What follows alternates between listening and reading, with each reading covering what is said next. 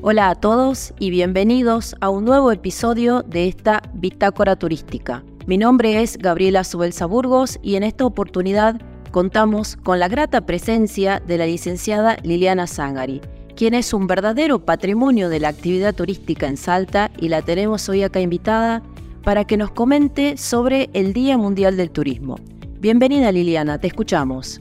Hola Gaby, muchas gracias por la invitación. Eh, bueno, patrimonio es medio mucho, pero sí es cierto que eh, yo estoy trabajando en turismo desde prácticamente el inicio del turismo en Salta. Eh, tanto tiempo hace que yo me tuve que ir a otros lugares a estudiar porque todavía no estaba la carrera de turismo en, en Leucasal. era una época en la que no se percibía dentro de la ciudad el turismo como una actividad seria o una actividad en serio, ¿no? Sino más bien se pensaba que el que hacía turismo era eh, un improvisado y si no, el que hacía turismo era el turista. Entonces, este, bueno, a lo largo de, estos 40 años casi, eh, pasaron varias cosas que, que son muy interesantes y que que me gustaría comentar aquí. Fundamentalmente, en este momento para mí es, como, como interesante recordarlo porque septiembre es importante para el turismo porque el 27 de septiembre se celebra el, Día eh, Internacional y Nacional del Turismo. Eh, Día Internacional porque el 27 de septiembre de 1980 en Manila, Filipinas, se se, aprobó el documento creador del, organismo de turismo y de los principios fundamentales del turismo. Una declaración lindísima, ¿no? Ya no se enseña porque hace, es de medio antigua. Sin embargo, tiene unos principios sumamente interesantes como eh, cómo ser buen turista, eh, además de cuáles son todos los beneficios del turismo no como una actividad superficial, sino muy profunda, que entra dentro de las sociedades para cambiarlas no solo económicamente, ¿no? Porque ahí hay encuentro, hay armonía, hay, hay muchas cosas interesantes para desarrollar. Em, y en Salta, en 1981, se declaró el Día Nacional de Turismo. Eh, porque se habían reunido los diputados de las comisiones de turismo del país y decidieron adherirse a la celebración nacional.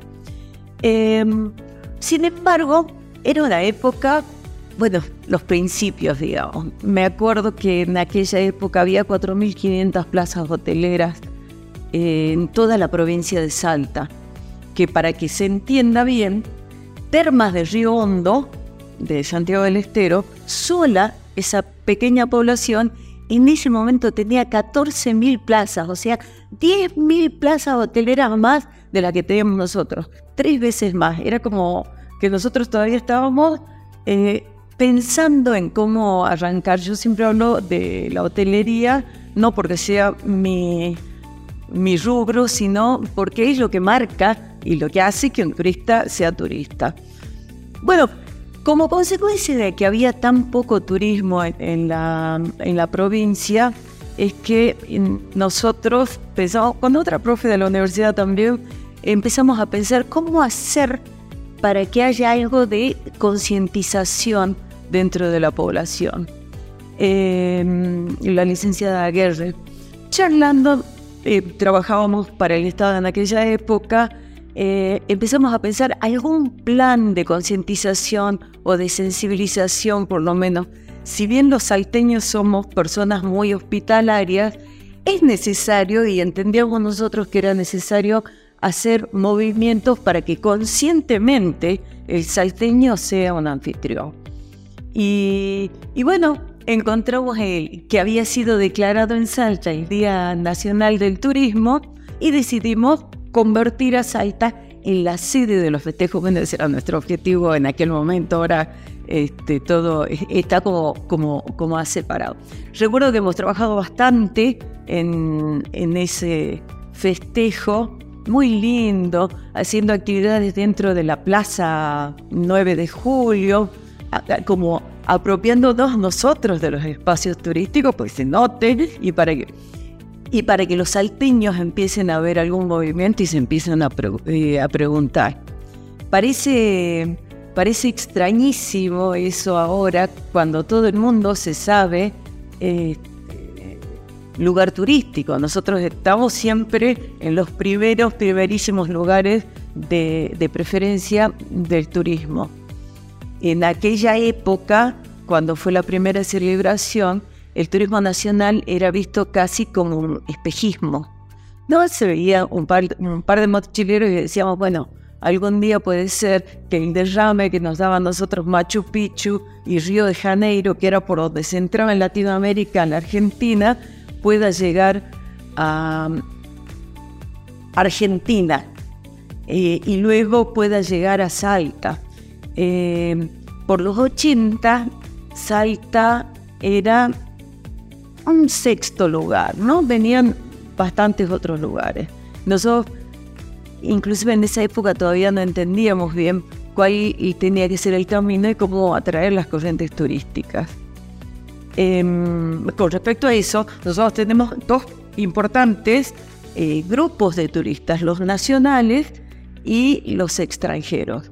Los, los salteños queremos ser destino turístico internacional. Yo creo que por ahora el turismo nacional está muy afianzado, nos quieren mucho, les gustamos mucho, caminando por la, por la plaza uno los ve, ¿no? Los turistas contentos mirando nuestras costumbres, tradiciones y ahora la arquitectura que está haciendo la vedette. Em, y el turismo extranjero, en cambio, ha ido cambiando de aquel mochilero de los 80 que comía en la plaza su, su atuncito, su lata de atún, al turismo extranjero que tenemos ahora es un movimiento no bueno, no malo, es un movimiento distinto de tipos de extranjeros que nosotros estamos atrayendo. Ahora viene eh, el extranjero con bastante poder adquisitivo que encima ya conoce todo el mundo, entonces empieza a buscar los destinos exóticos. Nosotros somos un destino exótico y, eso nos, pone a nosotros en una situación de, creo yo, de mucho compromiso. Mucho compromiso porque la persona que ya ha viajado mucho tiene mucho para comparar. Y al tener mucho para comparar, eh, hay que estar muy preparado. Em, muy preparado el recurso humano.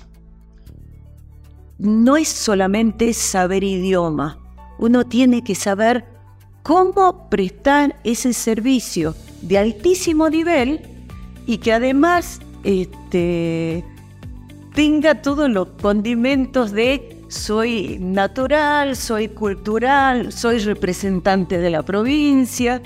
¿no? Entonces el, profesional que requiere ese tipo de turista eh, tiene que tener un bagaje muy importante y bueno, puedo decirlo muy orgullosa porque soy profe de la, de la UCASAI, que nosotros este, trabajamos para eso, ¿no? Para formar estas personas que realmente cumplan con, con los requisitos internacionales.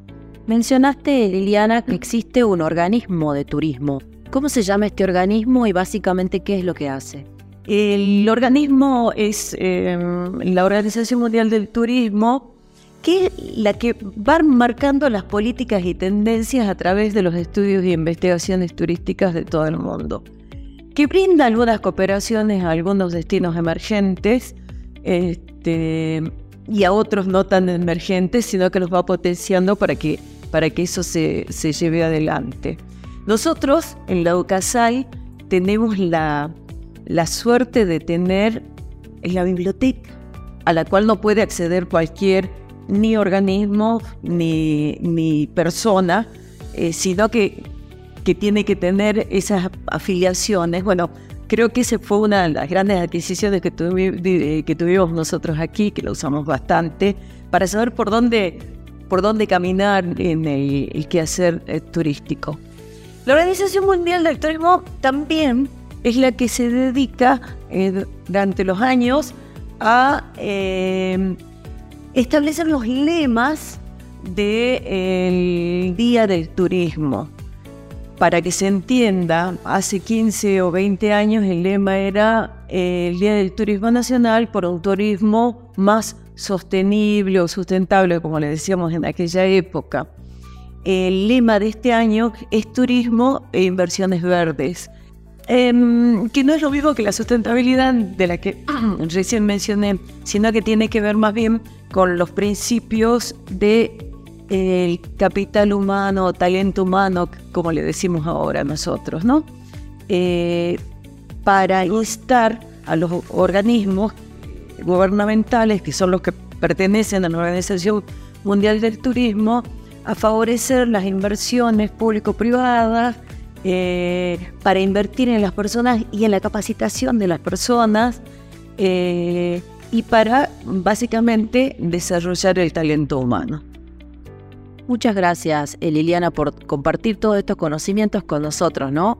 Una última pregunta. Y acá vamos a develar por qué es que te presentamos como patrimonio. Nos enteramos de que recibiste un reconocimiento. ¿Podés comentarnos un poco sobre esto?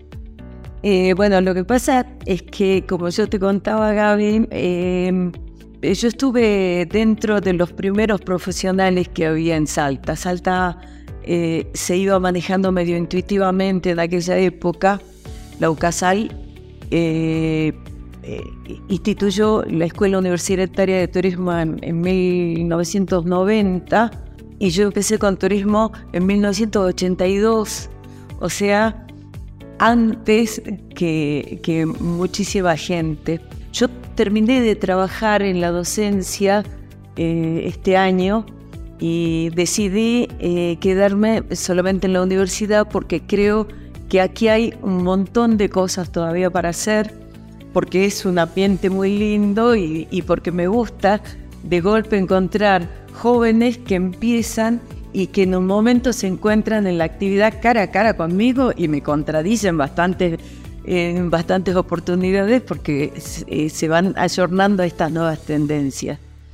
Eh, He visto cómo ha crecido el, turismo en Salta y a veces no lo reconozco, ¿no? Estamos en, un gran auge de, cuando yo estudiaba, una vez vi un, corto publicitario de los principales lugares turísticos de la Argentina y Salta no estaba.